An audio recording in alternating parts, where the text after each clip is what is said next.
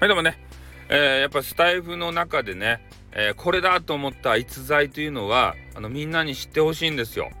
えー、なので、え私はこれからもですね、え人物紹介というか配信者紹介というかね、まあ、番組紹介かな、えそういうのも含めて皆さんにね、えもう掘り出し物のまあみんな知っとるかもしれんけれども、えそういう方をね、えお知らせしたいな。と思っております。えそれでできればですね、え私とまた交流を持っていただいてですね、えー、みんなの輪にもですね入っていただきたいなというふうにも思うわけでございますよね。うん、そういうので、まあ、どんどんどんどんとこうパワーアップしていってですね、えー、私も SPP のね SP SPP あたりの、えー、道にですねこう一歩近づけるようにしていきたいなと思いますんでね、えー、これからも番組もバリバリ聞いて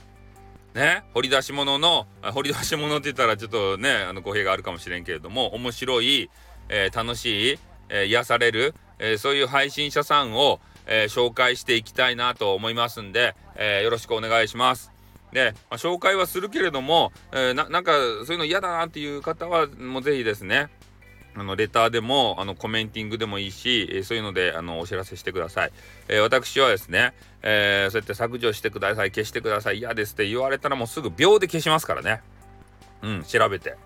で自分が調べられる範囲は秒でピャーって消します。あとまあ気になる部分があれば、まあ、言ってもらったら全部消します。全部というかその言われたやつはねあの該当する部分がもしあればですね。はい。というわけでありまして、また、あの、これからもですね、探して紹介していきますんで、皆さんよろしくあのお楽しみにしておいてください。じゃあ終わります。あってーん